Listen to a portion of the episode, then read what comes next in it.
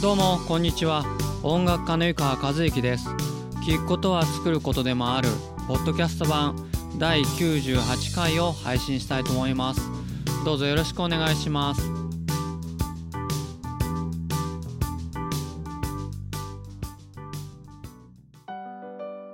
それでは今回のテーマは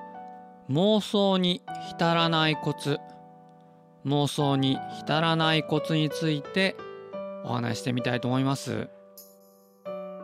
あのついついこう考え事ってしてしまいますよね、えー、僕は割とそういうのよくやってしまう性格だと思うんですけれども。あの意外にそういう考え事ってこう自分が気づかないで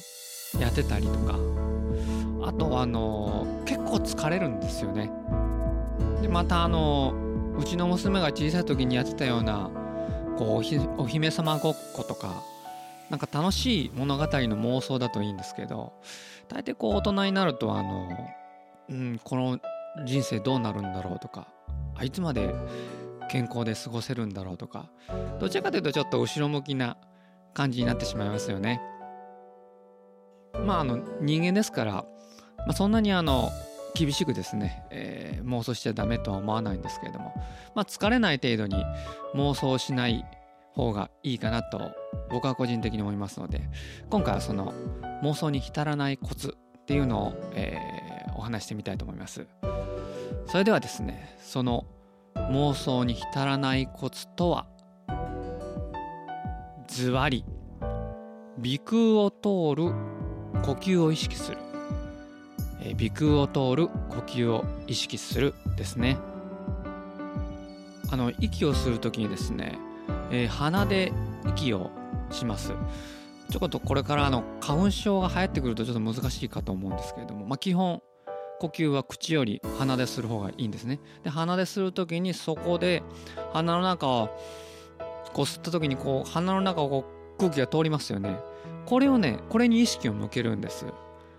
あのー、これはかなり結構いいコツだと僕は思うんですけどあのともかく鼻で息を吸ってその鼻を通る意識スーッとしますよね。それにずっとこう意識を向けておく。これだけでですねかなりこの妄想に浸らないでおけるような、えー、気が僕はしますね。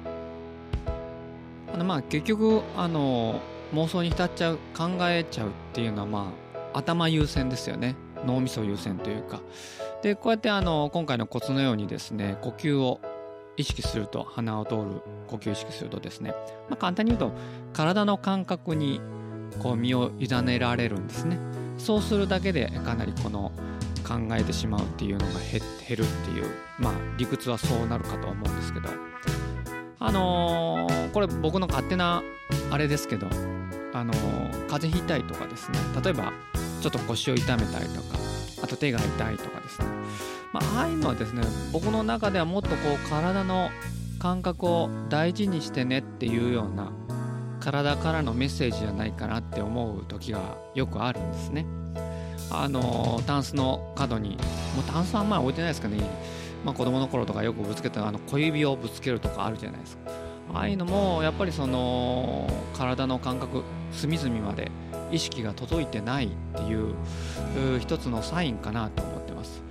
だからですね、まあ、別の言い方するとこう思考にとらわれてますよっていう体からのメッセージじゃないかなと思うんでできたらですね今回のこの鼻腔を通る呼吸のようにですね、えー、体の声を聞く癖というか体の声を大事にしながら、まあ、やっていけたらいいかなと、私は思ってます。それではいかがでしたでしょうか？聞くことは作ることでもある。ポッドキャスト版第98回。今回は妄想に浸らないコツについてお話しさせていただきました。まああの思い出した時だけでいいんで、え、やるだけでかなり一日終わる時のスッキリ感というか楽さが、えー、違うかと思いますので僕もこの久しぶりにこの、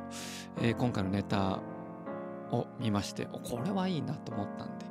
えー、僕もまたちょっと思い出して実践してみたいと思います。それではまた来週も更新しようと思いますのでよかったら是非聴いてください。お相手は音楽家の床はかずきでした。さようなら。